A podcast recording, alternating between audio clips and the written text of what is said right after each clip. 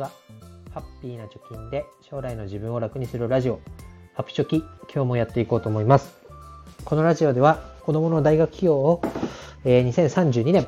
10年後までに目標額1000万貯めるということで、え、その貯める方法であったり、やっていることについて発信しています。え、これから学費を準備しなきゃと、何から始めていいかわかんないという方に向けて届けばいいなということでやっております。えー、今日のテーマをあ話す前にちょっとお知らせなんですけど、えー、ふるさと納税いつもやられている方多くいらっしゃると思います。で、かつ楽天のふるさと納税を、えー、利用されている方、これからやってみたいなという方も含めて、え楽天でふるさと納税を考えている方がいましたら、えー、ぜひ、えー、昨日の回、ま1個前の放送をぜひ聞いてください。今日やったらお得にポイントがいっぱいもらえるよということについて話しておりますので、ぜひそちらも聞いてもらえればと思います。えー、では、えー、今日のテーマに入りたいと思います。今日のテーマは、支出を見直すシリーズの第2弾ということで、えいい医療費、悪い医療費ということで、えー、話していきたいと思います。で、この医療費、まあ、自分の私のという観点で話しますから、あの、いい悪いみたいなね、えー、ちょっとこうタイトルで申し訳ないというか、あの、誤解を招く可能性もあるんですけど、あのまあ、私の思うというところで、えー、条件付きで話したいと思います。えー、なんでこの話になるかというと、まあ、支出を見直すと、まあ、無駄な、に無駄遣いをしているとか、これ、こんなに金額かけなくていいんじゃないの？ということが分かって、そこで、えーえー、見直して得た金、お金を、まあ、投資に回したり、えー、貯金に回すっていうことをやりましょうっていうことでやってますけど、まあ、医療費についてそれを見直してみました。まあ、その中で自分が思ういい医療費、悪い医療費っていうのがあるなと思ったので、それについて話したいと思います。まあ、ざっくりどういうことかというと、いい医療費っていうのは、まあ、今の、まあ、病院にかからなきゃいけない症状をこれ以上悪化させないようにするとか、予防をするために使う医療費はいい医療費だなと。で、悪い医療費っていうのは、まあ、他の人と比べてみたときに、まあ、ここの病院通わなくても本当は良かったのになとか、あれをやっとけばこの病院に通う必要がなかったなっていうのが、まあ、悪い医療費として捉えて、えー、見てみました。では、具体的に、えー、話していきたいと思います。で、ここ2年ぐらいかかった、えー、病院を見直してみると、まあ、奥さんも含めてなんですけど、まあ、あ5個ありました。耳鼻科、歯医者、産婦人科、子供があるんで産婦人科、眼科、内科です。で、この5つの病院、何をしたか、何を見てもらったかっていうと、まず耳鼻科は、えー、鼻が詰まるとかね、なんか耳がキンってなるみたいなので見てもらった。歯医者は、えー、主には、ま、予防歯科っていうんですかね、歯周病になってないかとか、虫歯はないかっていうチェックを、ま、3ヶ月に1回やってます。で、3つ目、産婦人科は、まあ、子供が生まれたっていう単純な、えー、理由です。で、奥さんがかかってたっていう、私ではないですけど、奥さんがかかってたと。で、4つ目が眼科。で、これはね、コンタクトをしてるんですけど、その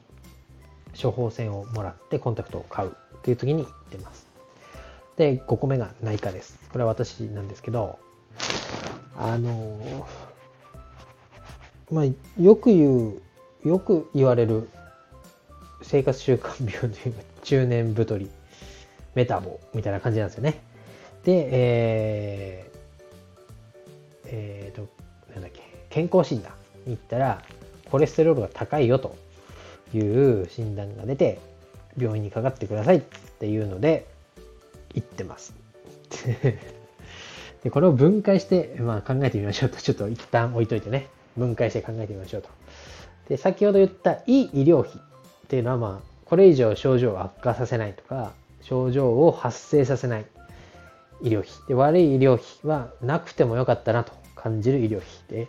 このさっきの5つの病院をいい医療費と悪い医療費、私が考えるいい医療費と悪い医療費に分けて考えてみると、まあ、いい医療費は耳鼻科。まあ、鼻が詰まってるから耳が痛いっていうのが一つで歯医者。予防のために行っている歯医者。で産婦人科、まあ、子供が生まれるということで行ってた産婦人科がいい医療費だなと思ってます。で悪い医療費っていうのは眼科、まあ、コンタクトを処方してもらう。あとは内科ですね、えー、デブだということですね。で、えーまあ、健康第一って言われますけど、まあ、いい医療費、まあ、これ以上症状を悪化させないとか、えー、症状を出さないようにする予防、まあ、歯医者なんかで予防のためで、まあ、歯医者っていうのは全然こう行く機会がなかったというか歯が痛いとかねなんだろうどっかしみるとかねそういうのがなかったんで行かなかったんだけどこれはあのボイシーっていう音声サイトのえー、パーソナリティさんであるマイデンティストさんという方のラジオを聞いてから行くようになりました。で、どういうことが一番決定的だったかっていうと、まあ、歯が一回おかしくなって抜いちゃうと二度と生えてこないというちょっと怖い話を聞いたっていうことと、えー、そのマイデンティストさんっていうのは実際の歯医者さんで毎日医療現場に立って患者さんと接する中で、え幸福度が高い人、まあ、おじいちゃんおばあさんになってからの幸福度が高い人っていうのはしっかり歯が生え揃っていてで美味しいものをしっかり噛んで毎食食べることができる人が、え幸福度が高い、まあ、ひいてはまあいい人生だったと感じている割合が高い人。っていうのはやっぱり歯がある人だということを話されてました。それを聞いて、まあ、歯はね一生付き合っていくものですし、まあ、人生100年と言われてね、まあ、いつ死ぬか分かんないですけど、まあ、死ぬまで付き合ってもらうもの。でかつこの亡くなったら取り返しのつかないものということで、えー、予防も含めて実際自分の鼻の状態がどうだったか。っていう確認も含めて、まあ、3ヶ月に1回ぐらい通うようにしています。うん、これはちょっと、まあ、最近の中では自分に変化があったことでいい医療費だなと思って使ってます。で逆にね、なくてもよかったなと。悪い医療費ですけど、コンタクトですよね。まコンタクトね、高いんですよね。で、なきゃ見えないし、で、メガネだと、今マスクをしてますから、メガネ曇ったりね。で、子供と遊んでる時も、バンとね、手が当たってどっか飛んでいくとかね、えー、しょっちゅうですけど、まあ、裸眼でね、ある程度見えるんだったら、お金も助かるし、いちいち手間もないし、時間も、そのコンタクトをつけるだ、メガネをかけ替えるだっていう時間もなくなるし、で、まあ、これはや、やっとけばというかね、なんていうんだろう、テレビを近くで見るとか、部屋を明るくして、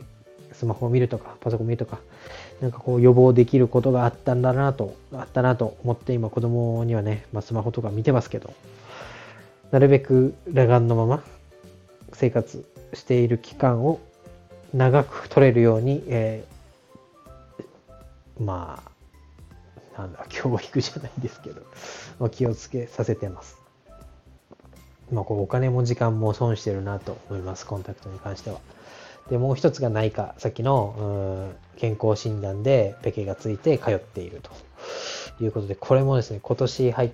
ていき始めたんですけど、2年連続でペケがついたんですね。まあ、BMI でしたっけ？中性脂肪が高いということで、えー、それに伴った高コレステロールということでコレステロール下げる薬をもらってるんですけど、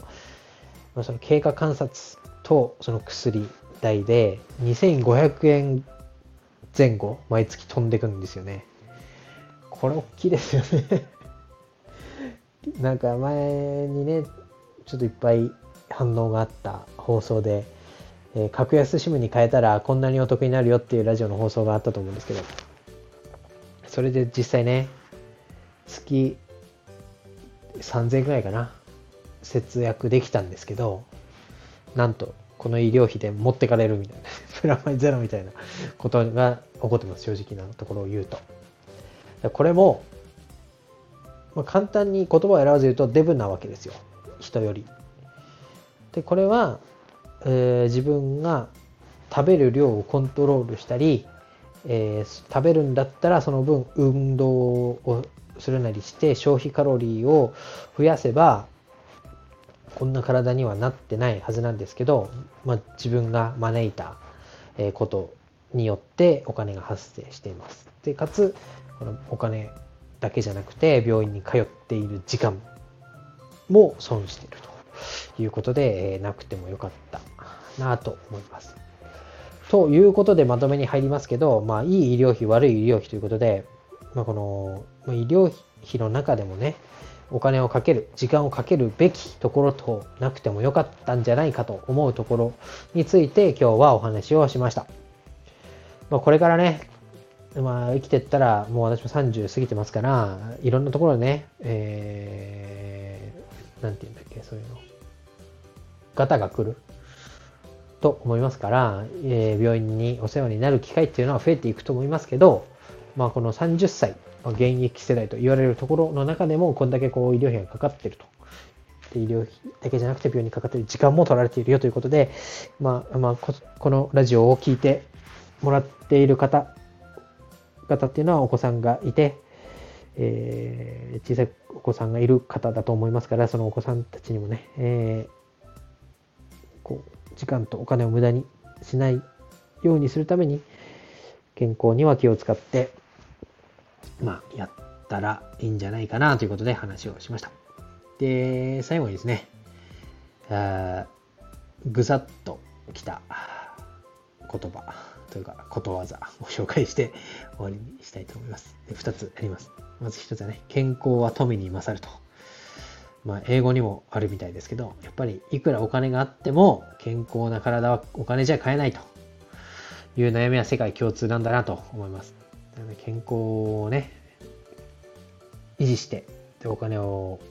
無駄に使わない。無駄な医療費に使わない。で、いくらお金があっても健康は買えないよということを、まあ、肝に銘じて行動するということと、あとはですね、腹八分目に医者いらずと。腹八分目に医者いらず。えー、まあ、お腹いっぱいになるまで食べないで腹八分目にしておけば、体調を崩すこともなく健康でいられるよという、この2つのことわざを持って締めさせていただきたいと思います。今日は以上です。バイバイ。